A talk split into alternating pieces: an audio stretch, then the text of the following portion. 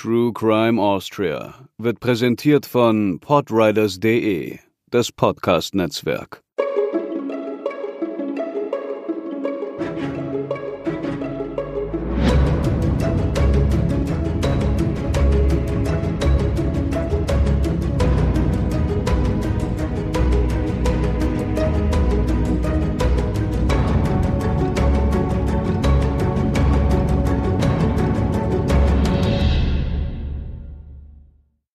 Hallo und herzlich willkommen zur 35. Episode von True Crime Austria und herzlich willkommen auch im Jahr 2023. Mein Name ist Katharina und gut angekommen ist zum Glück auch Robertus. Hallo und frohes neues Jahr. Wir haben 2022 mit unserem Sonderformat Hörensagen beendet. Da erzählen wir ja auch immer einen Schwank aus unserem Leben und diesmal ging es bei mir um flauschige Fellnasen, Galloways, näher gesagt – dachte ich zumindest, aber ich habe eine Lüge gelebt. Denn es handelt sich offenbar um Highland Cattle, schottische Hochlandrinder. Vielleicht kann ich das als eine Art Sage aus meinem Heimatort verkaufen oder so. Ich glaube ehrlich gesagt hat sich nie jemand Gedanken darüber gemacht, was da jetzt genau auf der Weide steht. Im Volksmund sozusagen wurden sie die Galloways genannt. Aber wir wurden da eines Besseren belehrt und der auffälligste Unterschied liegt bei den Hörnern. Galloways haben nämlich gar keine. Und nun muss ich euch noch mit einem weiteren Fakt schocken. Die gibt es gar nicht mehr. Also nicht generell auf der Welt, sondern da, wo ich herkomme. Das heißt, es stehen keine Rinder mehr da, wo ich Rinder vermutete, als wir diese Folge aufnahmen. Und um diese Geschichte trotzdem friedlich abzuschließen, wir konnten uns letztlich immerhin darauf einigen, dass, egal um welche Art es geht, alle herzig und plüschig sind oder waren. Das heißt, die pilgernden Massen stehen jetzt vollkommen umsonst da an der Koppel. Ja, und stell dir die Enttäuschung vor, wenn sie Galloways sehen wollen und das sind Highland Cattle. Hm, sie wird maßlos sein, die Enttäuschung, ja. Das war also Hinweis Nummer eins, die große Rinderverwechslung. Danke auch an eine unserer Hörerinnen, die uns eine interessante Version rund um den einzig ungeklärten Mordfall von Niederösterreich geschickt hat.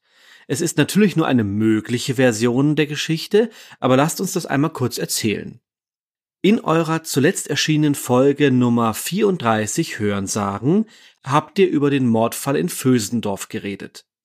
Meine Freundin wohnt dort und hat den Fall dadurch stark mitbekommen. Mir hat sie damals Folgendes erzählt. Die Nachbarn von Frank Oberthaler, Oberthaler, so hatten wir damals das Opfer genannt, der Name ist geändert, diese Nachbarn hatten Pflegekräfte, die scheinbar Bekannten oder Freunden erzählten, dass die Person, von der sie angestellt wurden, viel Geld hatte. Diese Bekannten wollten daraufhin dort einbrechen. Durch die Pflegekräfte wussten die Täterinnen, wann niemand im Haus sein würde.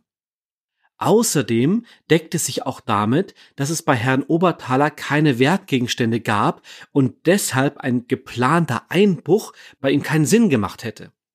Die große Unordnung, die hinterlassen wurde, kann darauf zurückgeführt werden, dass die Täterinnen fast verzweifelt nach den versprochenen Wertgegenständen gesucht haben. Die Theorie der Home Invasion würde diese Geschichte aber widerlegen. Ich möchte aber abermals betonen, dass mir diese Geschichte lediglich erzählt wurde und es gut sein kann, dass sie nicht stimmt. Vielen Dank für deinen Hinweis dazu. Das ist ja auch etwas, was wir kurz angesprochen haben, dass es durchaus sein könnte, dass jemand jemandem erzählt hat, es verbreitet sich weiter, da gibt es irgendwas zu holen und deswegen sind sie dort eingebrochen, obwohl die Leute, die ihn wirklich kannten, wussten, dass das nicht der Fall sein würde. Zu guter Letzt auch noch ein Dank an Andrea, die uns einen Kommentar geschrieben hat mit dem Hinweis, bitte lesen. Das haben wir natürlich sehr aufmerksam und an dieser Stelle vielen Dank, das hat uns wirklich sehr gefreut. Widmen wir uns nun also dem heutigen Fall. Es handelt sich um einen Folgenwunsch und zwar von Daniela, René, Felix und Fabienne.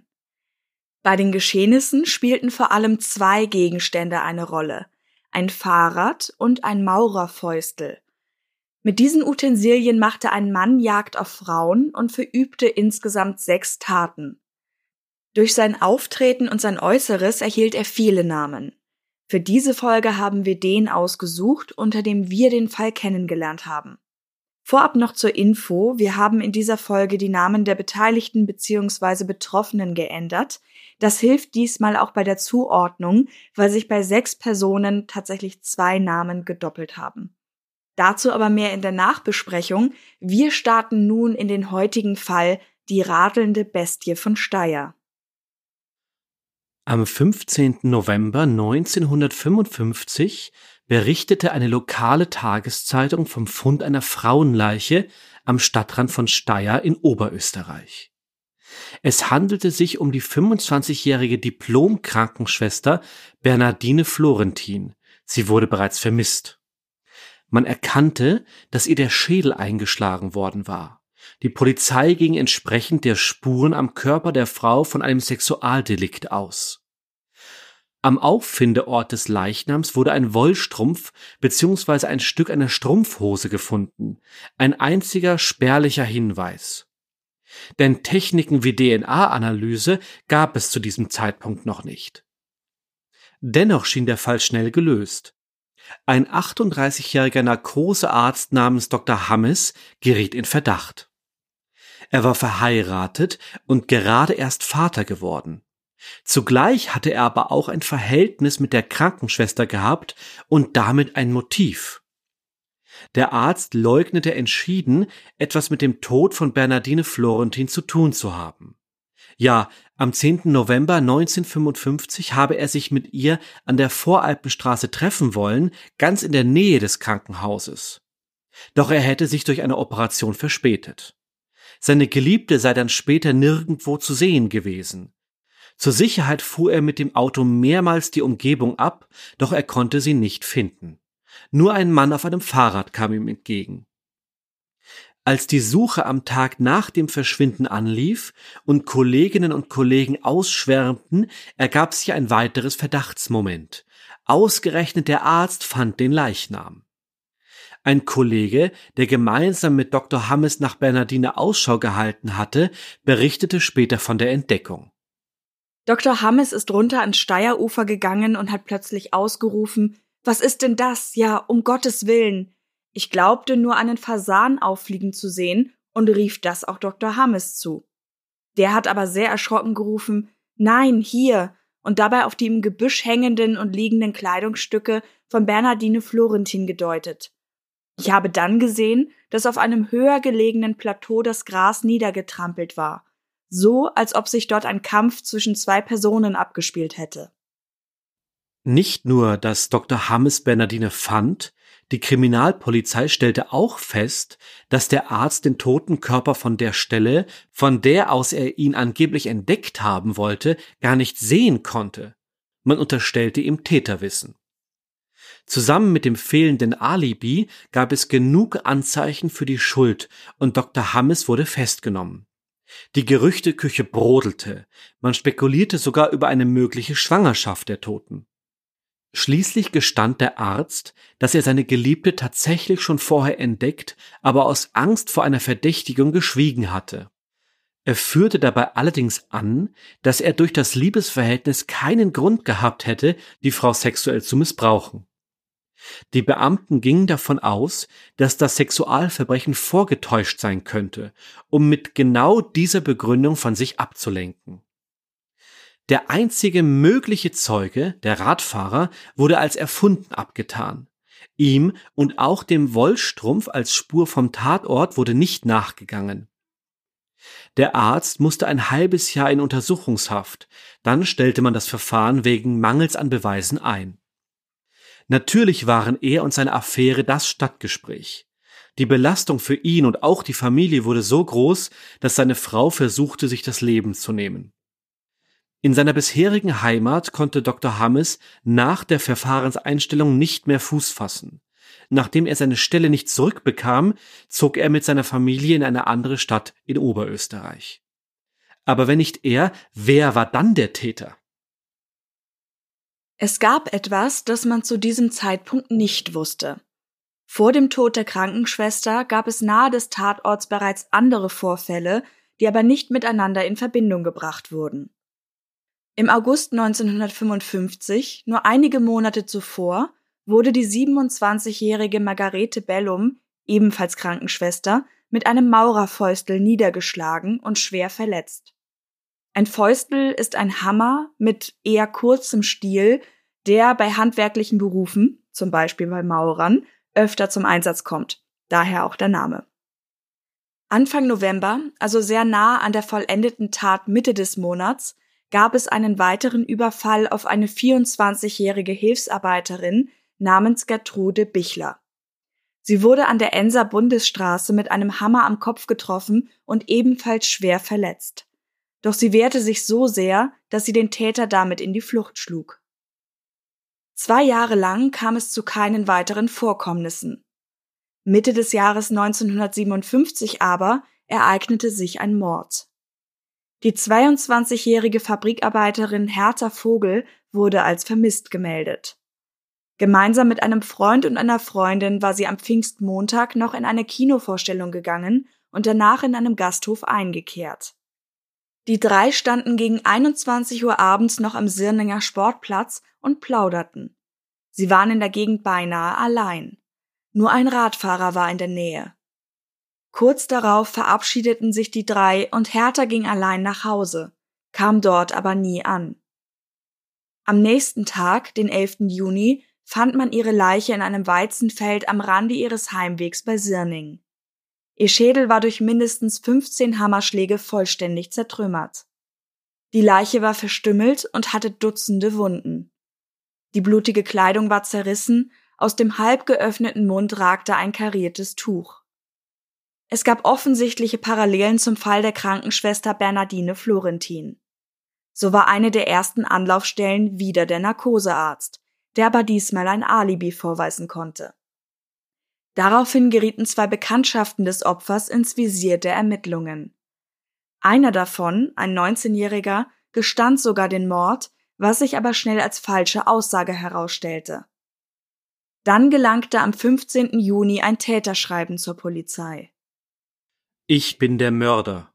Ich erlebte am Pfingstmontag eine schwere Enttäuschung mit einem Mädchen, das ich sehr gern hatte. Ich hatte eine große Wut. Ich betrank mich mit der Absicht, bei Einbruch der Dunkelheit in die Gegend hinauszufahren, um die nächstbeste Frau, die mir unterkommt, niederzuschlagen. Beim Ortseingang von Sirning sah ich ein Mädchen allein einen anderen Weg gehen. Ich hatte bei mir einen zweieinhalb Kilogramm schweren Hammer, auf einer Seite eine Spitze, auf der anderen Seite stumpf. Als ich fast auf gleicher Höhe mit ihr war, schlug ich mit dem Hammer auf ihren Hinterkopf. Sie sank sofort lautlos zu Boden. Ich schleppte sie in das Getreidefeld, und da kam sie zu sich. Ich wollte noch einmal zuschlagen, aber sie wehrte sich sehr, sie war sehr stark. Ich brachte sie zu Boden, stopfte ihr mit Aufbietung meiner ganzen Kraft und Wut einen Fetzen in den Mund, dann habe ich sie vergewaltigt. Es kam zu einem schweren Ringkampf, in dessen Verlauf ich ihr mit der Spitzseite des Hammers einen kräftigen Hieb auf den Kopf gab. Dann ließ ihre Kraft nach. Ich gab ihr noch einige weitere Schläge, missbrauchte sie noch einmal und deckte sie schließlich mit Halmen zu und verschwand. Das Motiv der Tat ist grenzenloser Hass und Wut gegenüber den Weibern wegen einer schweren Liebesenttäuschung. Der Mörder. Am selben Tag, an dem das Schreiben bei der Polizei angenommen wurde, geschah eine weitere Tat. Die 21-jährige Maschinenstrickerin Hertha Serowski hatte sich mit ihrem Vater getroffen, der nach Heenberg nahe Bad Hall zu Besuch gekommen war. Die beiden trennten sich gegen 22 Uhr an einer Weggabelung. Die Straße war leer. Nur ein Mann, der sein Fahrrad schob, ging vor ihr. Als sie ihn überholte und beide aneinander vorbei waren, stieg der Mann mit einem Mal auf und fuhr ihr nach. Plötzlich spürte Hertha einen Schlag auf ihrem Kopf. Es war ein Hammer. Trotz des Treffers konnte sie sich umwenden, zur Seite springen und dem nächsten Hieb ausweichen. Der Mann rief ihr wüste sexuelle Aufforderungen zu, doch sie wehrte sich weiter und begann zu schreien. Zufällig kam genau in diesem Moment ein Motorradfahrer aus Richtung Heenberg. Das Licht seines Scheinwerfers fiel auf die beiden Kämpfenden. Er hielt sofort an und kam der Frau zu Hilfe. Der Angreifer ließ von ihr ab und floh in die Straßenböschung. Dabei stürzte er über sein Fahrrad und musste es im Gestrüpp zurücklassen. Der Motorradfahrer brachte die heftig blutende Hertha Serowski zum Gendarmerieposten in Bad Hall. Sie hatte eine bis auf den Schädelknochen reichende Platzwunde von fünf Zentimetern Länge, mit der sie fast zwei Wochen im Krankenhaus bleiben musste. Der Motorradfahrer kehrte mit einem Polizeibeamten im Schlepptau zurück zum Tatort. Dort lag noch immer das Fahrrad. Die nun eintreffenden weiteren Gendarmen sicherten die Umgebung. Neben einigen anscheinend für die Arbeit bestimmten Gegenständen am Fahrrad bemerkten sie eine Uhr mit abgerissenem Armband, die der Täter wohl auf der Flucht verloren hatte. Ganz in der Nähe lag auch die Tatwaffe. Ein etwas über eineinhalb Kilo schwerer Maurerhammer. Nun konnten die Fälle endlich in Verbindung gebracht werden. Es begann eine Großfahndung, für die die Bevölkerung um Hilfe gebeten wurde. Ein Wagen mit einem Lautsprecher fuhr durch die anliegenden Ortschaften und gab die bisherigen Informationen weiter, um so eventuelle Zeuginnen und Zeugen aufmerksam zu machen. Mit Erfolg.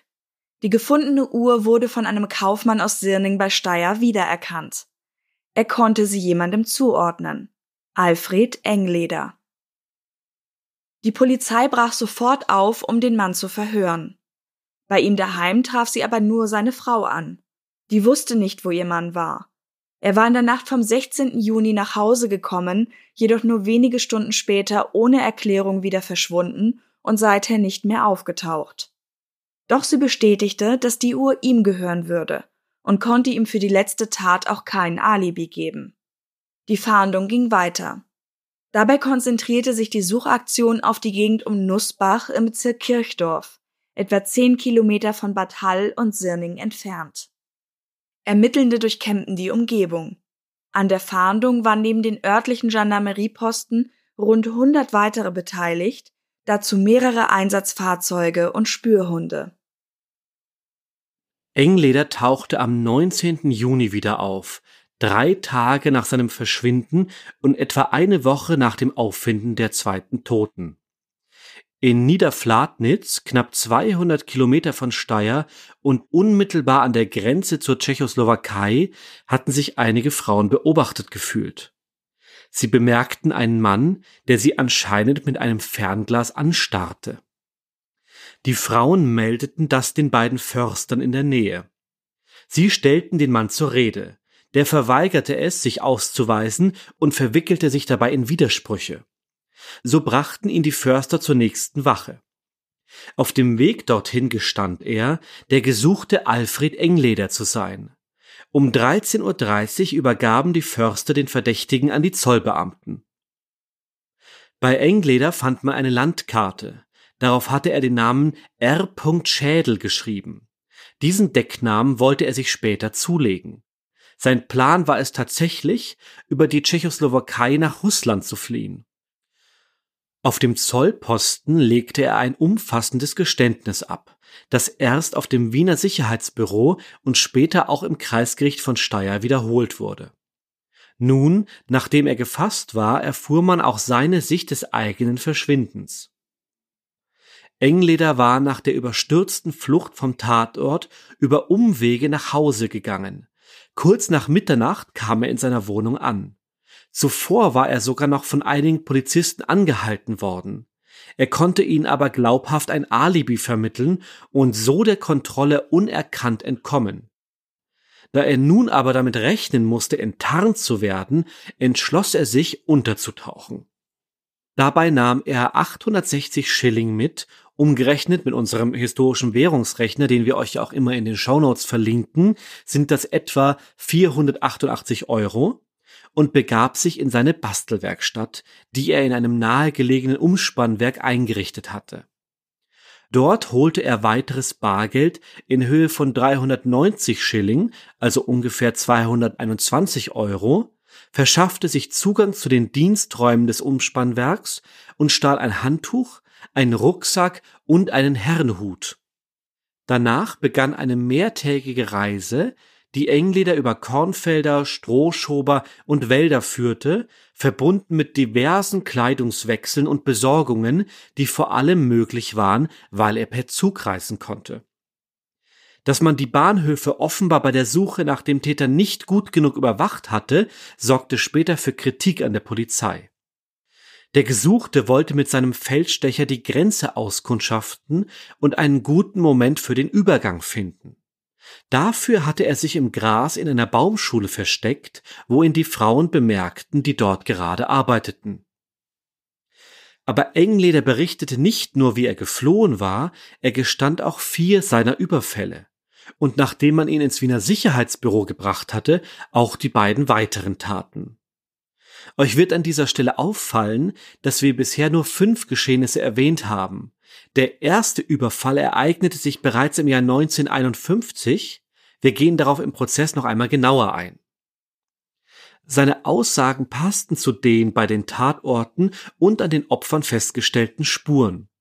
Insbesondere die Verletzungen und die Blutspuren am Maurerfäustel und Kleidungsstücken von Engleder, die noch immer nachweisbar waren. Ein Thema war bereits in den Einvernahmen, wie sein Hass auf Frauen zustande kam. Das war das Motiv, das er selbst in Aussagen nannte. Sehen wir uns dafür einmal seinen bisherigen Lebensweg an. Alfred Engleder wurde am 18. Jänner 1920 im oberösterreichischen Sirning geboren. Sein Vater war Werksmeister in einem Betrieb gewesen. Die Eltern trennten sich, als er vier Jahre alt war. Daraufhin kam er erst in ein Waisenhaus, wo ihm schnell boshafte Züge nachgesagt wurden, später in eine Erziehungsanstalt. In diesem Heim war der Umgang sehr streng. Engleder fiel durch seine Rachsucht auf. Er reagierte besonders stark auf vermeintliche, ungerechte Behandlung. In der Schule tat er sich durch gute Leistungen hervor und konnte so mit 14 Jahren eine Lehre in Linz bei einem Schneider beginnen. Die musste er jedoch nach einem Dreivierteljahr aus gesundheitlichen Gründen wieder abbrechen. Danach diente er einige Jahre lang als Knecht bei verschiedenen Landwirten. Er arbeitete gerade bei einem Bauern in Wels, als ihn erstmals ein Schreiben seiner Mutter erreichte. Er konnte aber nur die Anschrift des Vaters herausfinden und Kontakt zu ihm aufnehmen. Im Februar 1938 holte dieser seinen Sohn zurück nach Steyr. Da war er also gerade volljährig. Dort vermittelte er ihm eine Anstellung in der Stahl- und Messerfabrik Neuzeughammer. Engleder wurde dann zum Reichsarbeitsdienst eingezogen, das war im Oktober 1939. Kurzzeitig war er auch in Frankreich stationiert, bis er im Dezember 1941 zur Wehrmacht bestellt und als Soldat an die Ostfront geschickt wurde. Dort geriet er im Dezember 1943 in russische Kriegsgefangenschaft. Während dieser Zeit hatte er nach eigener Aussage die Tischlerei gelernt. Am 20. September 1947 kehrte Engleder nach Österreich zurück und bekam bereits im Jänner wieder eine Anstellung in der Messerfabrik, bis er Mitte Juli 1951 entlassen wurde. Auch im Privaten gab es Entwicklungen. Während er von Frauen nach eigener Aussage meist abgewiesen worden war, fand er im Sommer 1948 eine Partnerin. Alfred Engleder lernte Marianne Lechner kennen, die bereits zwei Kinder aus einer früheren Beziehung hatte. Das Paar heiratete Anfang des nächsten Jahres. Doch die Ehe dauerte nur neun Monate lang. Parallel bandelte der Gatte nämlich schon mit einer Frau namens Belinda an, die 1951 schließlich ein gemeinsames Kind zur Welt brachte. Im selben Jahr ließ er sich also von seiner ersten Frau scheiden und heiratete bald darauf die Geliebte. Diese zweite Ehe schien glücklicher zu sein, die Familie wuchs. Nach außen hin wirkte sie harmonisch. Engleder wurde als fleißig und fürsorglich wahrgenommen. Doch der Schein trügte. In der Anklageschrift ist dazu zu lesen Während er fleißig und geschickt arbeitete, sich um seine Kinder sorgte und zurückgezogen lebte, sich mit politischen Fragen beschäftigte, der Lektüre wissenschaftlicher Werke, unter anderem psychologischer Art widmete und als Zeichner sowie Bastler Anerkennung fand, gloste in ihm der auf keinen äußeren Anlass begründete, von ihm innerlich aber immer mehr genährte Hass gegen alles Weibliche. Woher kam dieser Hass? Seinen eigenen Aussagen nach gab es verschiedene Situationen, die dazu geführt hatten. Die Beziehung zur Mutter war durch die familiäre Situation ohnehin zerrüttet gewesen. Die Schwestern im Heim sollen ihm zu wenig zu essen gegeben haben, wodurch er nur einen Meter 58 groß wurde. Inwieweit seine Körpergröße auf eine Mangelernährung zurückzuführen ist, können wir allerdings nicht sagen. Als er 1951 seinen Job verlor, war seiner Meinung nach eine Kollegin schuld. Er hatte ihr einmal gesagt, dass er nur krank machte, um mehr Freizeit zu haben, was sie meldete. Daraufhin beschloss er, sie bei nächster Gelegenheit niederzuschlagen. Als er also auf diese Frau wartete, um den Plan in die Tat umzusetzen, dachte er nach. Wen er niederschlug, war ja eigentlich egal. Frauen waren für ihn alle gleich. Dieses Bild war es auch, das Engleder in seinen Aussagen vor Gericht wiedergab. Den Frauen gegenüber hatte ich den größten Hass. Für mich war ihr Wert gleich einer Zigarette, die man einige Zeit genießt und in den Kot wirft und zertritt.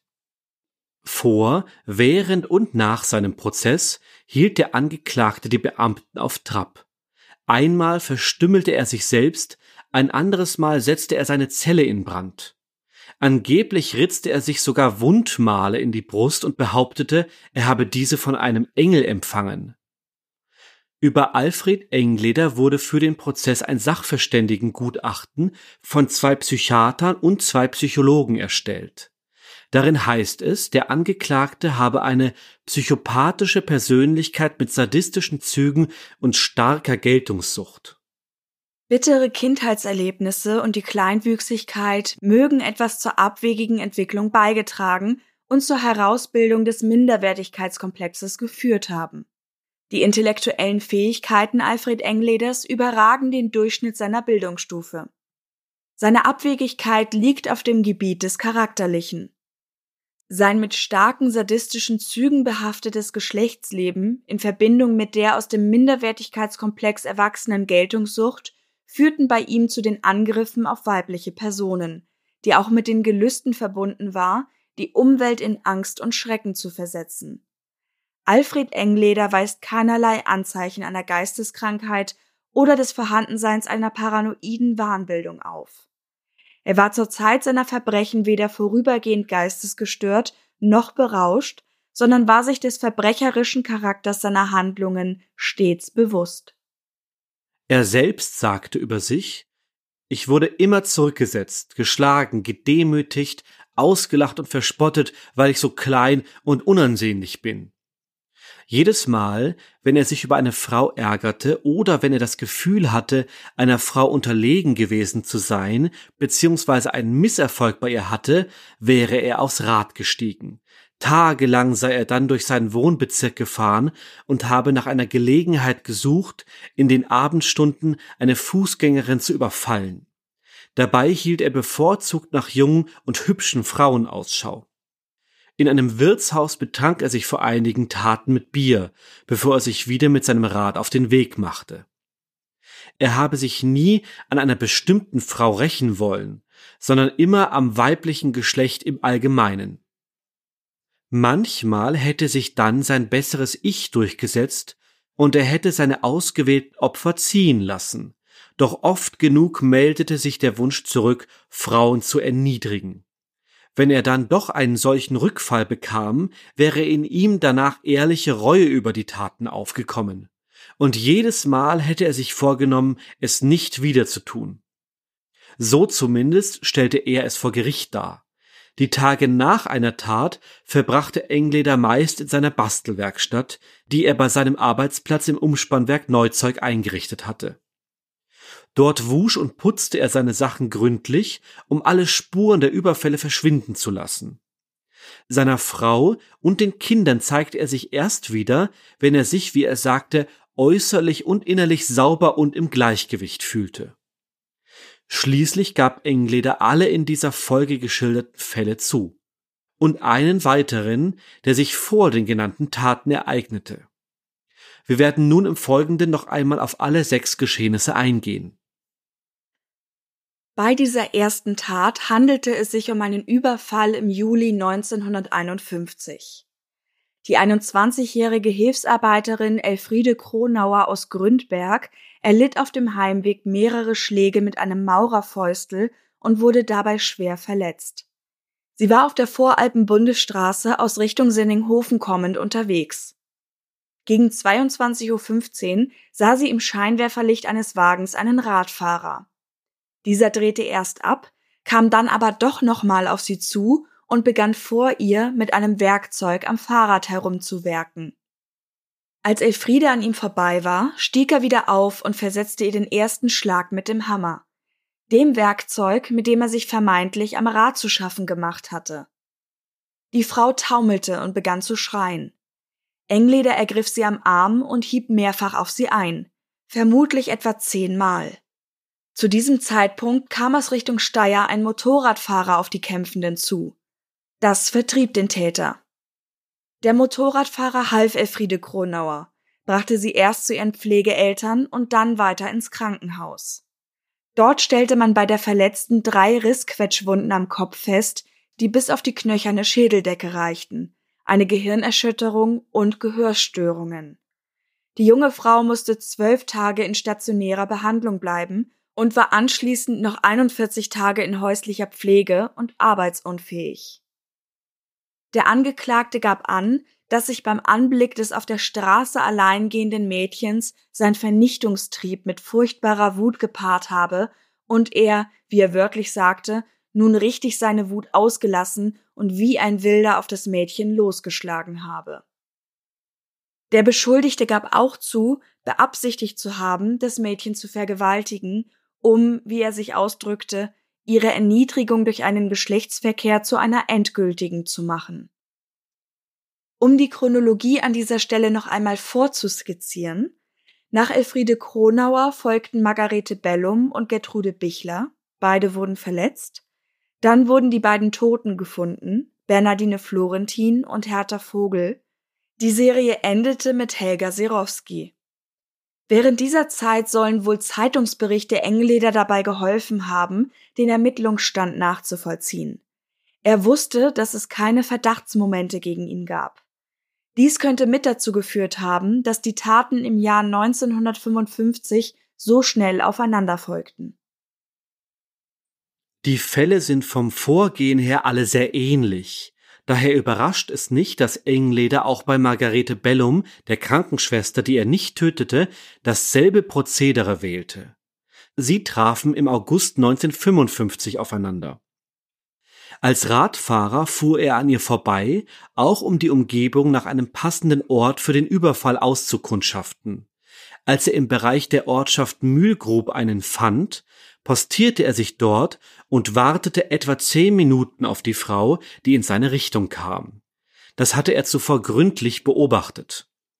Sie überholte ihn wieder, da fuhr er von hinten an sie heran und versetzte ihr einen Schlag auf den Hinterkopf. Margarete Bellum sank zusammen.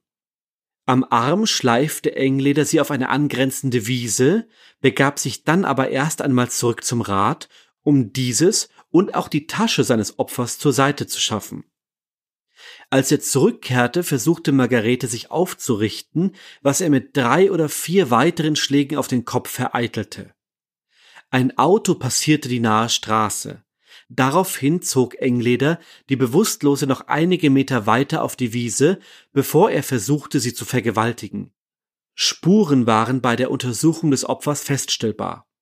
Sie konnte sich infolge der erlittenen Gehirnerschütterung nicht an alle Einzelheiten erinnern. Als neuerlich ein Auto vorbeifuhr, ließ der Täter von der Frau ab, stahl ihr Hose und Tasche und will dabei noch gesehen haben, wie sich Margarete Bello mit blutüberströmtem Gesicht von der Wiese erhob. Die Tasche entsorgte er auf einer nahen Wiese, wo sie am Folgetag gefunden wurde. Von den Inhalten behielt er ein Sonnenbrillenetui, das man nach seiner Festnahme in seiner Werkstätte fand. Es wurde von der Besitzerin identifiziert. Laut eigener Aussage hatte er die Sachen mitgenommen, um einen Raubüberfall vorzutäuschen. Er versuchte außerdem, die Spuren von sich und zum Beispiel auch von Margaretes Hose zu waschen. Die Frau hatte sich derweil aufrichten und auf die Straße schleppen können. Dort hielt sie gegen 21.30 Uhr mit erhobenen Armen ein Auto an. Der Fahrer brachte sie zur Wohnung ihrer Eltern, wo Margarete Bellum untersucht und so auch der Sexualangriff festgestellt wurde. Sie wurde fürs Erste verarztet und mit einem Rettungswagen in das Landeskrankenhaus Steyr gebracht. Auch bei ihr zeigten sich mehrere Rissquetschwunden, die größte war etwa 10 Zentimeter lang, und Knochenabsplitterungen. Bei den Angriffen waren ihr außerdem vier Zähne abgebrochen und es wurde eine Gehirnerschütterung festgestellt. Margarete musste 25 Tage im Spital bleiben und war mehr als 50 Tage nicht imstande zu arbeiten. Aus den Verwundungen und später erkennbaren Narben ließ sich schließen, dass sie mindestens sieben bis acht Schläge erlitten hatte, von denen einige rasch aufeinander ausgeführt worden waren. Der geschilderte Tathergang ließ sich unter anderem durch die Schleifspur auf der Wiese und den Blutspuren im Gras bestätigen. Auch Fahrradspuren waren dort zu sehen. Im November 1955 waren Engleders Hassgelüste erneut so stark, dass er eine Arbeitsschicht schwänzte und stattdessen ziellos auf seinem Rad umherfuhr. Sein Ziel war dabei auch diesmal die Suche nach einem neuen Opfer, an dem er sich abreagieren konnte. Gertrude Bichler, eine 24-jährige Fabrikarbeiterin, war ihrerseits zu dieser Zeit mit dem Fahrrad unterwegs. Sie und Engleder passierten einander auf der Bundesstraße von Steyr Richtung Dornach. Er ließ sie vorbeifahren, wendete dann aber und fuhr der Frau nach. Wie er es nun schon bewährt getan hatte, zog er dabei auch diesmal den Maurerfäustel hervor und schlug Gertrude Bichler im Vorbeifahren zwei bis dreimal auf den Hinterkopf, so dass sie stürzte. Allerdings war auch er aus dem Gleichgewicht geraten und fiel von seinem Rad. Er drang auf die junge Frau ein, forderte sie zum Geschlechtsverkehr auf und drohte ihr mit dem Tod, sollte sie dem nicht nachkommen. Immer wenn sie sich zu erheben versuchte, schlug er weiter mit seinem Hammer auf ihren Kopf. Allerdings schrie und wehrte sich Gertrude so, dass Engleder von ihr abließ und sich davonmachte. Ihre starke Gegenwehr hatte ihr wohl das Leben gerettet. Das und die Tatsache, dass Engleders erste Hammerschläge anscheinend so schlecht gezielt waren, dass sein Opfer nicht benommen genug war, um es tatsächlich niederringen zu können. Auch wenn Engleder sein Opfer schlagen konnte, hatte er sein Ziel doch nicht erreicht. Er sagte, dass ihn dies nicht zur Ruhe kommen ließ und er umso schneller wieder auf der Suche nach einer neuen Frau war. So folgte die nächste Tat noch im selben Monat, nur wenige Tage später. Frustriert und angetrunken zog Engleder seine Runden durch die Orte rund um Steyr, bis er am 10. November 1955 am Krankenhaus vorbeikam. Dort traf er auf die Narkoseschwester Bernardine Florentin. Er erwartete sie wieder, nachdem er vorausgefahren war, und stellte sie etwa 200 Meter außerhalb des Ortes, indem er ihr einen Hammerschlag auf den Hinterkopf versetzte. Dann zog er sie in ein Gebüsch und brachte sie immer wieder mit Hieben zu Boden. Neu war, dass er diesmal einen Knebel dabei hatte. Genauer ein Teil der Strümpfe seiner Frau, den er angeblich zufällig in der Tasche hatte. Sein Fahrrad hatte er bereits versteckt, zudem holte er auch noch die Habseligkeiten der Frau von der Straße, um keine Spuren zu hinterlassen. Er verging sich an ihr, wobei er Bernardine immer neuerliche Schläge verpasste. Schließlich will er einfach ihren Mantel über sie geworfen und geflohen sein. Da habe sie gerade versucht, sich den Knebel aus dem Mund zu ziehen. Wie wir wissen, überlebte sie diesen Angriff nicht.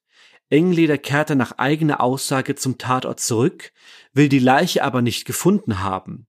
Sie wurde zwei Tage nach der Tat entdeckt.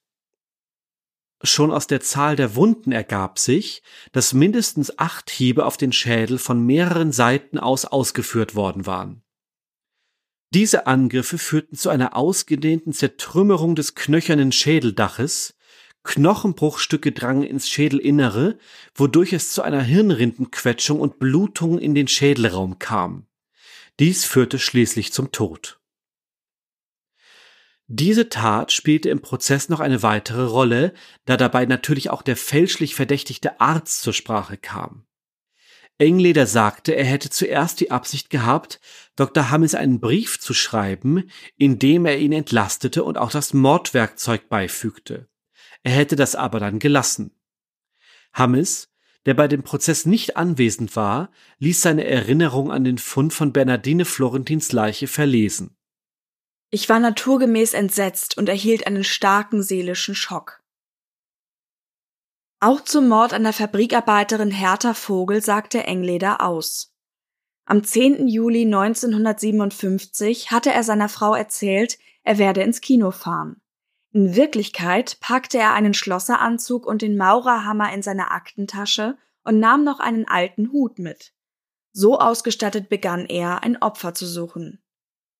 Zu diesem Zeitpunkt war Engleder arbeitslos und in seiner Ehe unglücklich. Hinzu kam, dass er sich vor einiger Zeit in eine andere Frau verliebt hatte, die seine Gefühle aber nicht erwiderte, angeblich aufgrund seiner Körpergröße. Seit dem letzten Angriff will er nach eigener Aussage keine Versuche mehr unternommen haben, jemanden anzugreifen. Dies änderte sich nun. Davor genehmigte er sich noch ein paar Bier in einem Wirtshaus. Gegen 21 Uhr machte er sich dann auf die Suche. Als er am Sinninger Sportplatz vorbeiradelte, bemerkte er Hertha mit ihren beiden Freunden. Er blieb in der Nähe, versteckte sich bei einem Strommast. Dort zog er den Schlosseranzug über seine normale Kleidung, setzte den alten Hut auf und fuhr anschließend mit dem Rad wieder näher an die drei heran. Als er sah, dass sich Hertha Vogel von den anderen beiden verabschiedete, wartete er noch ein wenig ab, bevor er ihr auf dem sonst menschenleeren Weg nachfuhr. Etwa acht Minuten später hatte er sie bei dem angrenzenden Weizenfeld eingeholt. Er schlug sie mit seiner bewährten Methode vom Fahrrad aus nieder und zog die bewusstlose Hertha in das Feld hinein. Wenn sie zu sich kam und sich aufrichten wollte, schlug er erneut zu. Als sie dann inmitten des Feldes zu schreien begann, stieß er ihr ein Halstuch als Knebel in den Mund. Hertha Vogel war benommen und von den Schlägen offenbar schon schwer verletzt, wehrte sich aber immer noch gegen Engleder, krallte sich in seine Kleider und versuchte, sich wegzustemmen. Der ließ sich davon nicht bei seinem Plan beirren. Immer wieder schlug er mit dem Hammer auf ihren Kopf ein. Schließlich rührte sich Hertha nicht mehr. Engleder zerrte sie weiter ins Feld hinein. Er horchte auf den Puls und vergewisserte sich, dass ihr Herz nicht mehr schlug. Dann stahl er die Armbanduhr, ihre Halskette und Handtasche. Er richtete noch ihre Kleidung und verscharrte Hertha anschließend unter abgerissenen Getreidehalmen. Als Engleder sich davon machen wollte, so erzählte er weiter, bemerkte er, dass seine eigene Armbanduhr fehlte. Einige Zeit suchte er danach, bis er bemerkte, dass Hertha Vogel sie im Todeskampf abgerissen und noch immer in der Hand hatte. Am nächsten Morgen versteckte er die Handtasche in einer Bankreihe der Michaelerkirche. Sie wurde erst am 14. Juli als Tasche von Hertha Vogel erkannt. Dann fuhr Engleder zu einem Vorstellungsgespräch bei den Steierwerken. Die Anstellung, wie wir wissen, hat er dann ja auch bekommen. Er erzählte auch noch, dass er den Lokalaugenschein der Ermittler mit einem Fernglas beobachtete und dabei zusah, wie die Polizisten die verschiedenen Blutlachen und die Stellen mit niedergetrampeltem Getreide fanden. Auch die Beerdigung von Hertha besuchte er in aller Heimlichkeit. Als man Engleder darüber befragte, weshalb er so kurz nach dem Mord Helga Serowski überfallen und angegriffen hatte, meinte er, es sei weniger die Lust gewesen, die ihn dazu trieb, sondern er wollte mit dem Überfall die Polizei täuschen und vom Mord an Hertha Vogel ablenken. Deswegen habe er die falschen Spuren gestreut. Da diese Tat aus seiner Perspektive so fatal fehlschlug und er seiner Enttarnung nun nicht mehr zu entrinnen glaubte, floh er. Das läutete das Ende seiner Überfallserie ein. Am 7. Mai 1958 verurteilten die Geschworenen des Gerichts in Steyr den Mörder mit dem Maurerfäustel zu lebenslanger Haft. Er wurde in allen Anklagepunkten schuldig gesprochen. Das heißt genauer, der vollendeten bzw. versuchten Notzucht in sechs Fällen, einmal verbunden mit Todesfolge sowie weiters des Mordes. Allen Beteiligten inklusive Engleder war klar, dass er durch seinen immer wieder überwältigenden Vernichtungswillen gegenüber Frauen eine akute Gefahr darstellte. Er berichtete, dass sein Drang, Frauen sexuell und physisch bis zum Äußersten zu erniedrigen, mit Gewaltfantasien einherging, die noch weit über seine bisherigen Taten hinausgehen würden. Gewalt dominierte das Leben von Alfred Engleder. Und so sollte es auch enden. Im April 1993 wurde er selbst Opfer einer Bluttat. Am 31. Juli 1991 war er aus der Haft entlassen worden. Er fand eine Anstellung als Tischler im Benediktinerkloster im Wiener Schottenstift. Die Mönche halfen ihm bei der Resozialisierung. Dort war er bereits seit 1990 als Freigänger beschäftigt, durfte also außerhalb der Justizvollzugsanstalt arbeiten. Ein Psychiater hatte bestätigt, dass seine sexuellen Triebe aufgrund des Alters keine Gefahr mehr für die Gesellschaft darstellten. Engleder durfte im Kloster wohnen und bekam ein Gehalt von 10.000 Schilling. Nach dem historischen Währungsrechner der österreichischen Nationalbank sind das um die 1400 Euro. Bald nach seiner Haftentlassung lernte Engleder eine Frau kennen, die 26-jährige Sarah Pirades. Sie war, was man damals ein Kind vom Karlsplatz nannte. Denn der Karlsplatz in Wien war in den 80er und 90er Jahren berüchtigt für seine Drogenszene. Sarah war wohl vor allem tablettenabhängig, bereits wegen schwerer Körperverletzung vorbestraft, weil sie jemanden mit kochender Suppe überschüttet hatte und verdiente ihr Geld mit Gelegenheitsprostitution. Die beiden gingen eine Beziehung ein, und Sarah Pirades zog sporadisch zu Engleder in den Schottenstift. Dabei kam es wohl immer wieder zu Auseinandersetzungen doch sie kehrte stets zurück, weil sie keinen weiteren Unterschlupf fand. Er gestattete ihr zu bleiben, wenn sie sich im Gegenzug um die Befriedigung seiner sexuellen Wünsche kümmerte. In der Nacht auf den Karfreitag 1993 geschah dann, was wir gerade schon angedeutet haben. Mir hat vor ihm gegraust, ich wollte ihn loswerden, gab Pirades zu Protokoll. Sie beschrieb das Geschehen in der Nacht so. Es war am Donnerstagabend, als ich weg wollte, aber er hat nicht wollen, dass ich gehe. Da habe ich den Entschluss gefasst und gesagt, gib mir das Messer, ich will mir den Schminkstift spitzen. Engleder soll nach den früheren Auseinandersetzungen mit ihr bereits sämtliche spitze Gegenstände weggesperrt haben. Nun legte er ihr dennoch ein Küchenmesser auf den Tisch und ging ins Bad zum Zähneputzen. Pirades ging ihm nach und stieß Engleder die 20 Zentimeter lange Klinge von hinten in den Rücken direkt unter dem linken Schulterblatt. Dann verließ sie die Wohnung. An Mord hätte sie, so ihre Aussage, nicht gedacht. Doch wenig später kehrte sie um. Sie wollte sehen, ob Engleder wirklich tot war und nach Geld suchen. Dabei war sie allerdings nicht besonders gründlich, denn obwohl sie Engleder für tot hielt, lebte er noch.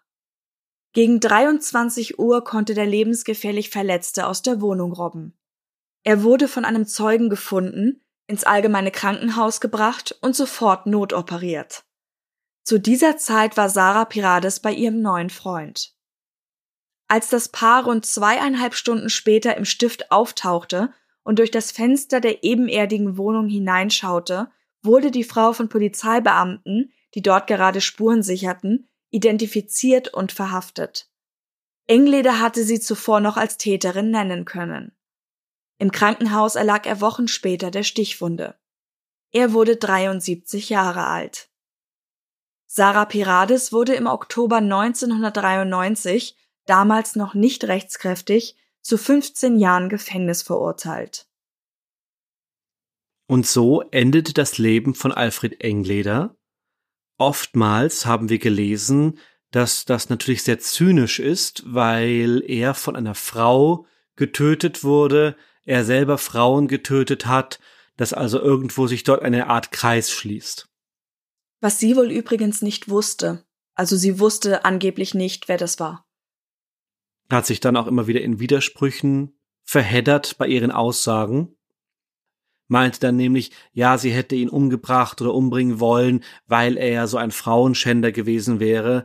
Und dann wiederum sagte sie, sie hätte es gar nicht gewusst. Das ging also hin und her, aber es. Oder was familiäres oder im Rausch. Also es gab da mehrere Versionen. Aber es war wohl wirklich so, dass sie davor tatsächlich nicht wusste, was er in der Vergangenheit getan hatte. Ich frage mich gerade auch, ob er zum Beispiel einen neuen Namen bekommen hat. Das wird ja manchmal auch gemacht, wenn die Leute dann entlassen werden nach so langer Zeit, weil natürlich dieser Name alles überschattet. Genau, da sind wir wieder bei unserem äh, schon oft zitierten Recht auf Vergessen, dass wenn man seine Strafe verbüßt hat und wieder in die Gesellschaft zurückgeführt wird, das ist ja dieses große Schlagwort Resozialisierung, man natürlich das Recht darauf hat, ein neues Leben zu beginnen. Und wenn das nicht geschehen kann, weil man immer wieder mit den Fehlern, die man in der Vergangenheit getan wird, konfrontiert wird, kann das ja gar nicht gelingen. Ob das in dem Fall so war, wissen wir aber nicht. Also wir haben, glaube ich, an keiner Stelle eine Quelle gefunden, die einen anderen Namen nennt. Es kam mir gerade nur in den Sinn. Ja. Das hat sich natürlich auch gewandelt. Also zuletzt haben wir das, glaube ich, im Fall Fritzel gehabt, dass da die Meldung ja groß wurde, dass er vielleicht versetzt wird und dass das dann eventuell unter neuem Namen passieren soll. Genau, er hat ja sogar schon einen neuen Namen angenommen. Und der wurde aber geleakt, sozusagen, von, oder? Genau, der wurde schon geleakt von einigen Medien. Und die haben dann das, wobei ich hoffe, dass sie es haben, ich weiß es gar nicht genau, aber die müssten eigentlich eine Rüge des Presserates bekommen haben, weil das natürlich eine maximale Pflichtverletzung ist für ein Medium. Das ist genau das, was sie nicht tun sollten. Da klingelt aber irgendwas. Ja. Wobei wir tatsächlich in dem Fall auch eine Rüge des Presserates hatten. also im Fall Engleder. Vielleicht habe ich das deswegen nur so im Kopf. Erzähl, was ist da passiert? Wir hätten es sogar rausgenommen, äh, weil es uns zu weit wegführte, aber jetzt hast du es erwähnt, jetzt erzähl auch die Geschichte. Ich mach's ganz kurz und zwar ging es darum, dass niemand Fotos von ihm im Krankenhaus machen sollte. Und da hat sich wohl ein Reporter eine Priesterkutte übergeworfen und hat sich als Geistlicher ausgegeben, damit er dann eben ein Bild machen kann. Davon. Von ihm. Ja, von ihm. Hast du eh gesagt. Warte mal kurz, ich schaue es jetzt doch nochmal nach. Nee, es war eh richtig, so habe ich es auch im Kopf. Genau, also es, es ging darum, dass er, als er im Krankenhaus war, eben nicht abgelichtet werden sollte, beziehungsweise es eben auch als pietätlos empfunden wurde, wie dann darüber berichtet wurde. Eben das langsame Sterben, so nach dem Motto. Und das Medium, um das es ging, hatte damals gesagt, dass die Bilder zugekauft waren und kein eigenes Redaktionsmitglied damit zu tun hatte. Und im Endeffekt hatte sich halt ein Reporter eine Priesterkutte übergeworfen und die Fotos selber gemacht. Und dafür gab es eine Rüge vom Presserat. Es gab auch noch andere Kritik, die rund um den Fall aufkamen. Die Gendarmeriebeamten und die Kriminalermittler die damals zur Aufklärung der Verbrechen von Alfred Engleder beigetragen hatten, wurden später vom Bundespräsidenten mit Ehrenmedaillen für Verdienste um die Republik Österreich ausgestattet. Allerdings gab es auch Kritik, vor allem rund um die Suchaktion, dass beispielsweise benötigte Einheiten wie ein Hubschrauber gerade außer Landes waren, wiederholt falsche Leute verdächtigt und eingesperrt wurden, der Arzt etwa, den wir, den wir genannt hatten, der junge Mann mit dem falschen Geständnis oder ein Postbeamter, den wir hier jetzt in unsere Erzählung gar nicht hineingenommen haben. Und ein ganz großer Kritikpunkt war auch, dass bei der Großfahndung alle möglichen Kräfte aufgeboten wurden, Straßensperren und alles, was dazugehört, aber keiner hat daran gedacht, die Bahnhöfe zu sperren. Und genau darüber konnte Engleder dann ja auch entkommen. Also mit dem Zug. Es gab allerdings auch rund um die Verbrechen oder nicht ausgelöst, aber in der Folge könnte man sagen, der Verbrechen gute Neuigkeiten. Und zwar zwei kleine Episoden. Wir wissen tatsächlich nicht, ob das stimmt. Es wäre ihnen aber zu gönnen. Und zwar haben zwei der Frauen ihr Glück gefunden. Der Motorradfahrer, der Engleder im Fall Serowski in die Flucht geschlagen hatte, besuchte Helga nach dem Überfall mehrmals im Spital. Die beiden haben sich dann ineinander verliebt und sollen ein glückliches Ehepaar geworden sein. Und auch Elfriede Kronauer fand durch den Fall ihren zukünftigen Mann, wenn man den Schlagzeilen Glauben schenkt, sie heiratete später den Kriminalbeamten, der ihren Fall untersuchte. Eine Sache möchte ich noch anführen. die ist mir vor allem jetzt, wo wir die Folge eingesprochen haben, noch einmal aufgefallen. Und zwar das Motiv, das Ingleder antrieb. Dieser überbordende Hass auf alles Weibliche. Und er selber sagt ja, das muss verschiedene Begebenheiten gegeben haben, die das bei mir auslösten und nennt dann auch einige in den Verhören nach seiner Ergreifung. Und auch in dem Bekennerbrief, den er geschrieben hat, geht er darauf ein, dass er ja gerade von einer Frau verletzt wurde. Ich denke aber, und das ist natürlich nur Spekulation jetzt aus der weiten Ferne, dass dieser Hass sehr viel früher angesetzt haben muss. Oder sehr viel früher seine Ursachen hatte. Also ich denke auch, dass es vielleicht nicht unbedingt ein singuläres, ein einzelnes Ereignis war, was das ausgelöst hat. Kann natürlich sein. Stichwort, die Eltern trennen sich sehr früh in seiner Jugend, die Mutter verlässt ihn.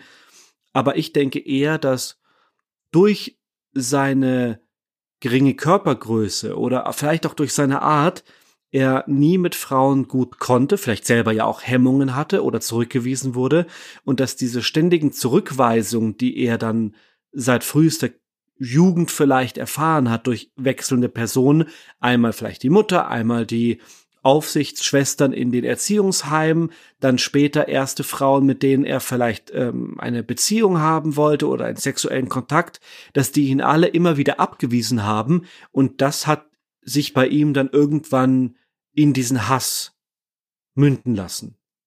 Und nicht erst, wie er es ein wenig suggeriert in seinen Aussagen, durch Ereignisse, die aufkamen, nachdem er aus dem Krieg zurückkam, dass die halt da eine Frau verletzt hatte und dort und dass daraus dieser Hass entstand. Ich glaube, das war schon sehr viel früher ein Thema. Ich habe aber auch verstanden, dass er das mit anführt. Also er sagt ja, die Beziehung zur Mutter war eigentlich immer schlecht. Natürlich, wenn sie ihn weggibt, also Scheidung heißt ja nicht automatisch, dass die Kinder weggegeben werden und er wird dann weggegeben. Und er hat ja auch diese Erfahrungen in den Heimen angeführt in denen er war. Da war ja schon immer alles unfair für ihn. Genau, aber es geht nie groß darum, dass dieses Unfaire von dem Weiblichen auskommt. Naja, er hat ja schon gesagt, dass die Frauen im Heim sich nicht um ihn gekümmert haben und deswegen wäre er nur 1,58 Meter groß geworden. Er gibt ihnen ja die Schuld dafür, dass das eventuell nicht logisch ist. Also natürlich kann es durch Mangelernährung sein, dass man eben dann nicht so groß wird.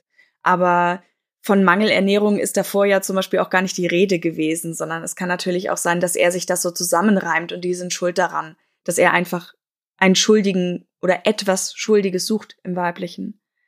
Was ich mich gefragt habe, das passt auch so ein bisschen dazu, ist, ob es um die Taten herum immer Situationen gab, die das besonders in ihm ausgelöst haben. Also zum Beispiel hatte er 1951 diesen Jobverlust und war unglücklich in seiner Ehe. Und da ist dann die erste Tat passiert. Ob das so eine Art Abreagieren war, was jetzt auch nur von meinem küchenpsychologischen Standpunkt aus gesagt ist? Also so wie ich es verstanden habe, in den Aussagen, die wir gelesen haben und in der Anklageschrift, ist es durchaus so, dass irgendetwas ihn gereizt hat im übersteigerten Sinne und dann dieser Hass nicht mehr von ihm zurückgehalten werden konnte. Und dann fing er an, mit dem Fahrrad herumzufahren und irgendein Ventil zu suchen. Und das waren dann halt die Frauen, denen er begegnet ist. Und deswegen gehe ich sehr stark davon aus, dass tatsächlich irgendein auslösendes Element da gewesen sein muss. Mir kam es nur so vor, weil wir in dem Fall einfach gut Jahreszahlen hatten, dass man es besonders gut zuordnen könnte. Weil ja eigentlich nichts ohne Grund oder Auslöser dann auch passiert und er ja auf der anderen Seite wieder zwei Jahre hatte, wo er dann nichts gemacht hat. Und einmal hat er es ja sehr genau benannt, dass er frustriert war und dass das eben auch damit zusammenhing, dass die Taten dann so schnell aufeinander folgten, weil er eben das, was er wollte, er hat dann quasi diese Tat begangen und hat sie aber nicht zu Ende bringen können, wie er das wollte, dass er dann sofort wieder jemanden haben wollte, um das dann eben zu tun. Das war ja die, die er erklärt hat und ich habe mich einfach gefragt, wenn dieser Grundhass oder dieses Grundrauschen da ist, was muss dann passieren, damit das so an die Oberfläche tritt? Weil das ist ja immer dieses Ding mit dem Auslöser oder mit dem Motiv. Es gibt ja auch genügend Leute, die das vielleicht so verspüren und so erlebt haben und die deswegen keine Straftaten begehen. Was er ja auch sagt, ist, dass seine Fantasien noch viel extremer sind als die Taten, die er letztendlich begangen hat. Und man so gesehen wahrscheinlich, und auch wenn man andere Serienmörder bedenkt, man von Glück reden kann, dass er vergleichsweise früh gefasst wurde. Früh im Sinne von vergleichsweise nach wenigen Taten. Wenn man überlegt, dass es andere Täter gibt, die jahrzehntelang aktiv sind und er in wenigen Jahren sechs Verbrechen oder Überfälle begangen hat und die dann ja, wie das ja auch oft ist, dann in immer kürzerer Reihenfolge kommen können. Und wenn man dann davon ausgeht, dass er eigentlich seine Fantasien noch überhaupt nicht zur Gänze auslebt, kann man, glaube ich, von Glück sprechen, dass es dann relativ schnell zu einem Ende kam. Relativ natürlich, weil die Verbrechen davor kann man und soll man ja nicht wegdiskutieren oder relativieren. Ich meine nur, dass solche Leute wahrscheinlich nicht einfach von sich aus aufhören, sondern er hätte immer weitergemacht. Mir kommt gerade, dass ich ihn eigentlich echt leichtsinnig finde. Weil natürlich war er in anderen Orten unterwegs, aber jetzt auch nicht in einem anderen Bundesland oder so. Er war schon noch in seinem Umkreis und er hat sich ja allen gezeigt. Er hat die zwar K.O. gehauen und da muss ich auch sagen, war ich echt beeindruckt, was offenbar der menschliche Körper einstecken kann, wenn du wirklich gezielte Schläge bekommst mit so einem Hammer auf den Kopf und du kannst danach überhaupt noch was tun. Das fand ich schon krass. Aber dass er ja in Kauf genommen hat, dass sie ihn identifizieren könnten. Ich meine, wir haben schon gesagt, DNA-Analyse und so war zu dem Zeitpunkt nicht, aber wenn ich überfallen werde, dann gehe ich doch zur Polizei und dann wird die mich fragen, können Sie uns was zu dem Mann sagen und dann werde ich versuchen, ihn zu beschreiben. Also es ist ja nicht gesetzt, dass wenn er mir was auf den Kopf gibt, ich mich dann nicht erinnern kann. Ja, ich glaube, das auf den Kopf geben hat auch nicht unbedingt den Hintergrund, dass sie sich nicht erinnern können. Ich finde ihn aber auch das habe ich, glaube ich, gar nicht groß in Frage gestellt, dass ich ihn wahnsinnig leichtsinnig finde. An einer Stelle wird er ja auch als für seine Bildungsschicht, glaube ich, wird es genannt, überdurchschnittlich intelligent beschrieben. Das würde ich jetzt überhaupt nicht unterschreiben. Ich finde ihn eher dummdreist, weil genau wie du sagst, er hat sich minimalst verkleidet. Allein, Später dann, ne, mit dem Hut. Genau, so. aber, aber allein das. Äh, und wenn er dann wirklich Erfolg gehabt hätte, sprich die Frauen vergewaltigen konnte, dann hilft ja ein Hut auch nur sehr bedingt, jemanden zu verschleiern.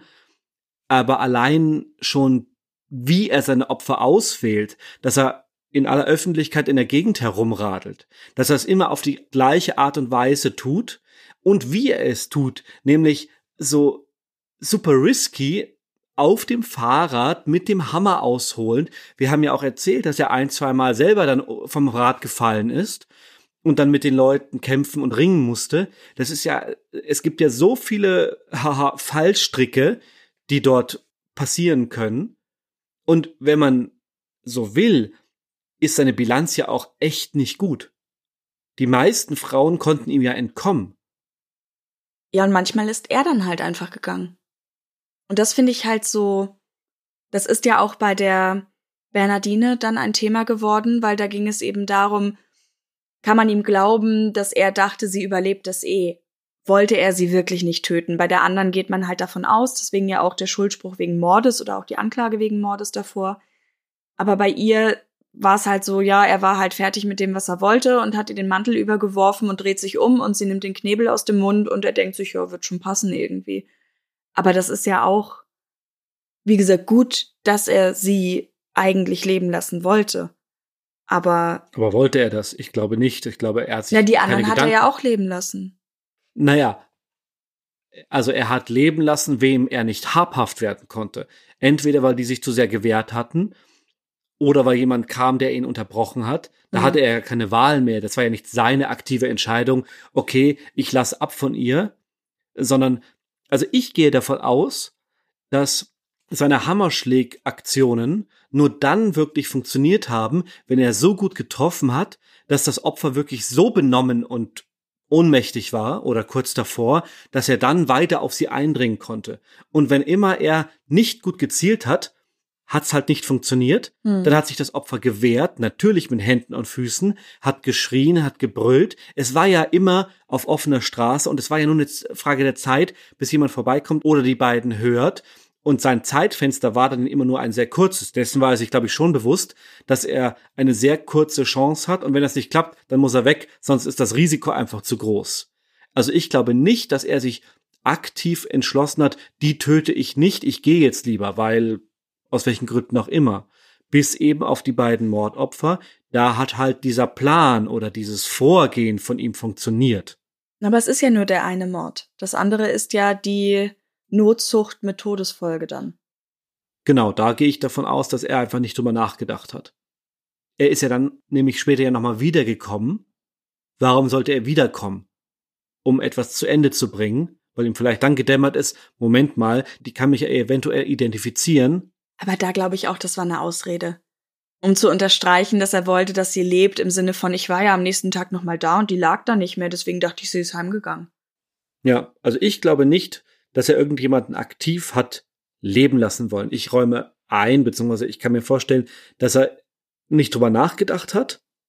Und es hat dann eben nur geklappt, weil die Mittel, die wir heute haben, damals noch nicht verfügbar waren. Genau. Hm. Und weil er in fünf Fällen vergleichsweise viel Glück hatte, dass er mit dieser riskanten Methodik durchgekommen ist. Und bei Fall Nummer 6 hat es ja dann schon gleich nicht mehr funktioniert. Hm.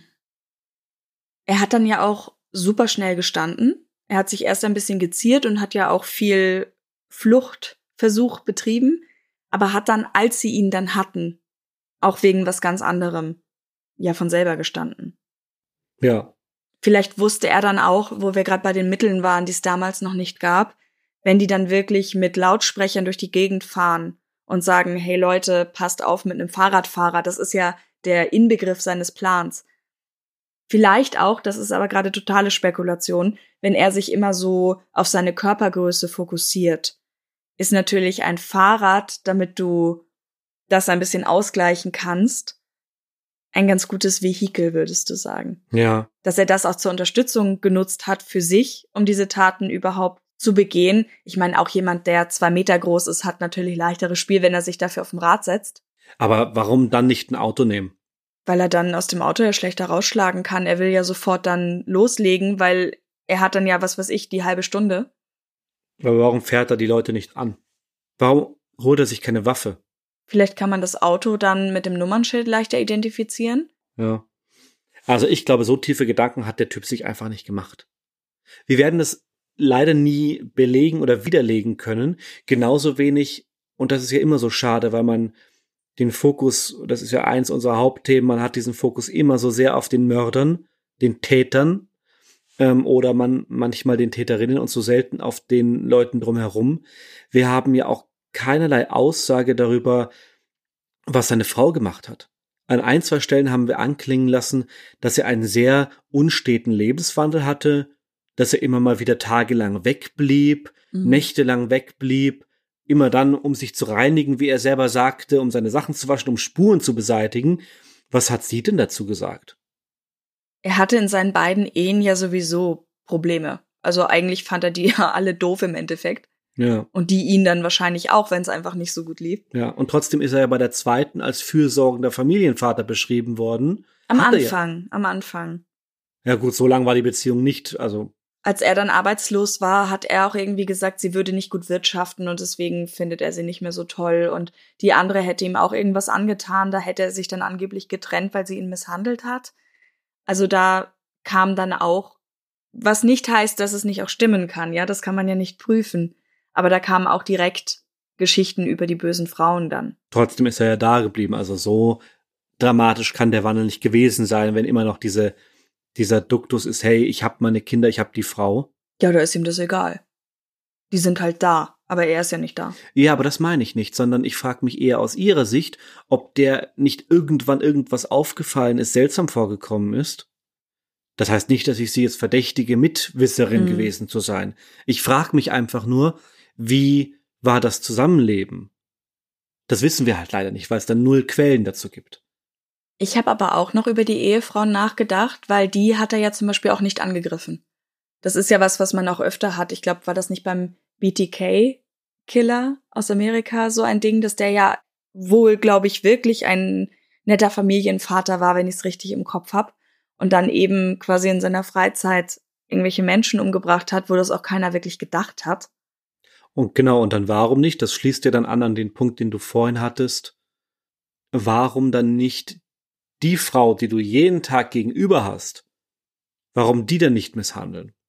Warum fährt er dann in der Gegend herum und braucht irgendeine unbekannte Frau? Sie könnte ihn natürlich identifizieren, aber da drehen wir uns dann im Kreis, weil wie gesagt, da hat er jetzt nicht den großen Wert drauf gelegt. Ja. Ja. Oder letzter, letzter Gedanke dazu von mir. Oder vielleicht sind dann eben doch mehr Emotionen im Spiel und es geht ihm um das anonyme Opfer, mit dem er nichts verbindet. Oder um die, die er ja nicht haben kann weil er doch auch gezielt gesagt hat, er hat eigentlich nach besonders hübschen Frauen gesucht. Ja, das kann auch sein. Die hat ja. er sich dann auch noch angeschaut und wenn es um die Frauen geht, die ihn wegstoßen und nicht wollen, dann ist die Ehefrau, die ihn geheiratet hat, natürlich nicht dasselbe. Ja. Ja. Aber das sind unsere Spekulationen im Meinungspart. Ich habe ja am Anfang nur was angekündigt, was ich deswegen noch ganz, ganz kurz aufgreifen möchte. Wir haben diesmal wirklich so viele doppelte Namen gehabt, das ist wirklich seltsam gewesen. Das wolltest du noch einmal kundtun. Das wollte ich noch mal sagen. Wir hatten von den sechs Frauen, hatten zweimal zwei denselben Namen und dann ist eine identifiziert worden durch eine Visitenkarte ihrer Schwägerin, die auch den einen Namen hatte, der sich schon gedoppelt hat. Hm. Und deswegen haben bei uns hier jetzt alle andere Namen. Dann haben wir auch drei Motorradfahrer. Damals sind wohl offensichtlich sehr viele Leute mit dem Motorrad in Steyr unterwegs gewesen. Ich habe das auch erst nicht geglaubt. Ich hatte erst einen Absatz drin, wo ich erklärt habe, wie das ja mit den Quellen ist und dass man ja nicht weiß und wenn die alle gleich heißen. Und dann haben wir aber die Anklageschrift vor uns gehabt und da waren dann tatsächlich so viele Motorradfahrer.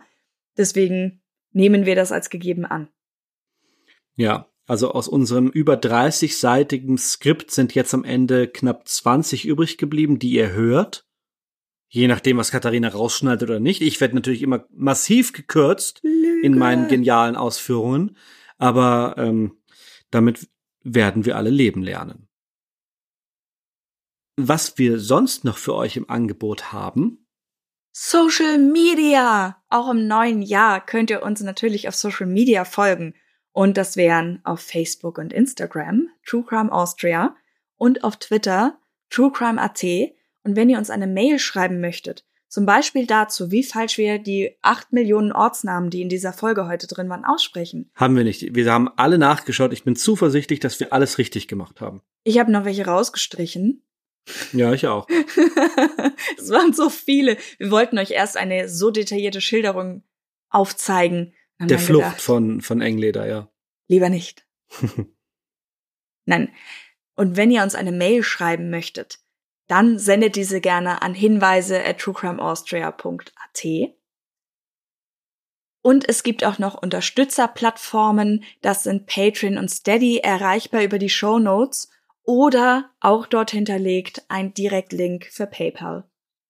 Und wir freuen uns sehr, wenn ihr uns auch über Patreon und Steady einmal begutachtet zumindest. Und vielleicht bleibt er dann ja dort.